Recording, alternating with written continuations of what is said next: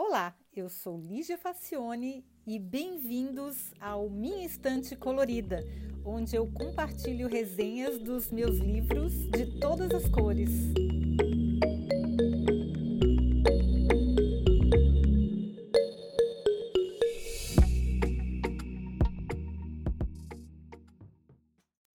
Olá! Eu já tinha ouvido falar nessa autora, mas eu não tinha me atentado muito a respeito. Até que estive no Brasil em dezembro do ano passado e visitando uma livraria, a minha queridíssima e amada irmã me deu a pequena coreografia do Adeus de Aline Bai. Ela disse que eu ia amar e como a minha irmã Andréia me conhece tão bem, é claro que ela acertou. A minha amiga Maria Flávia Bastos também me falou do livro, aí eu fiquei mais curiosa ainda. Bom, eu estou aqui meio que sem palavras para falar sobre a experiência maravilhosa que foram essas horas mergulhada na vida da Júlia, a protagonista. Primeiro, é preciso dizer que a Aline tem um jeito todo especial de contar histórias. Quando abri o livro e folhei rapidamente, perguntei à minha irmã se era poesia, pois eu não tenho muito hábito de ler esse estilo literário. E ela disse que não, que eu iria me surpreender. Dito e feito. A Aline usa a tipografia e a diagramação como recursos da narrativa. É como poesia misturada com prosa. Olha, eu não sei direito, na verdade, como explicar. A coisa mais parecida que eu vi, e mesmo assim é bem diferente, foi com Jonathan Safran Foer, de aquele que escreveu Tudo é Iluminado, Extremamente Alto e Incrivelmente Perto, que são livros maravilhosos. Ele usa a tipografia, no caso o kerning, que é o espaçamento entre as letras, o espaçamento entre as palavras, a indentação, que é como as, as margens estão organizadas no, no texto, e também imagens abstratas para transmitir os sentimentos do personagem. Bom, a Aline é mais comedida. Ela usa apenas o espaçamento e o tamanho das letras de um jeito bem sutil para comunicar emoções. E a escrita dela é pura poesia é forte e suave ao mesmo tempo. Eu realmente não sei como explicar, só lendo mesmo. A história começa com Júlia contando como a sua infância foi difícil. Filha única de um casal que não estava preparado para a chegada dela, foi bem complicado.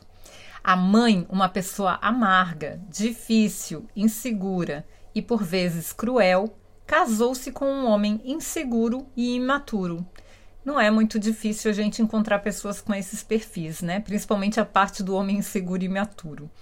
Bom, ela sofre com os ataques, surras e frustrações da mãe, sempre autocentrada e muito focada em destruir a autoestima da menina.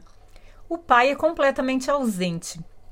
Nas vezes em que eles se encontram, parece não saber direito o que fazer com ela.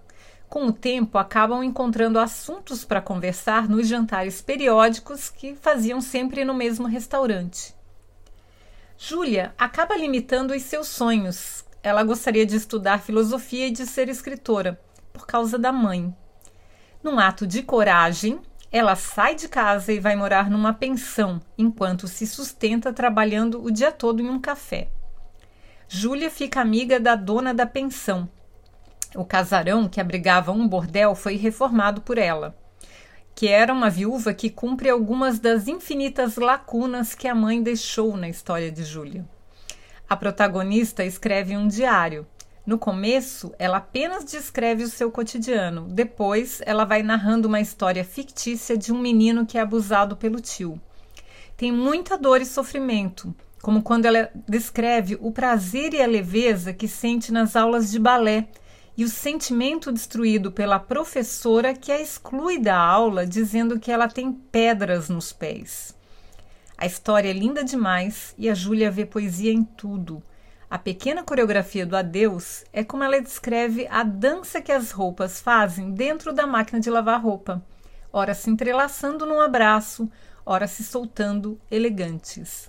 Faça um favor para você mesmo e coloque a Aline Bai na sua vida. Vai ficar tudo muito mais lindo, eu garanto.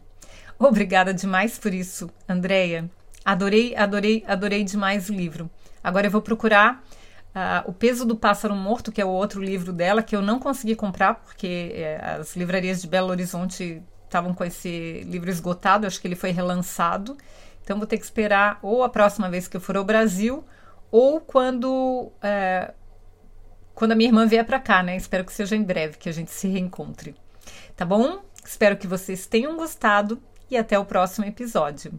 Tchau!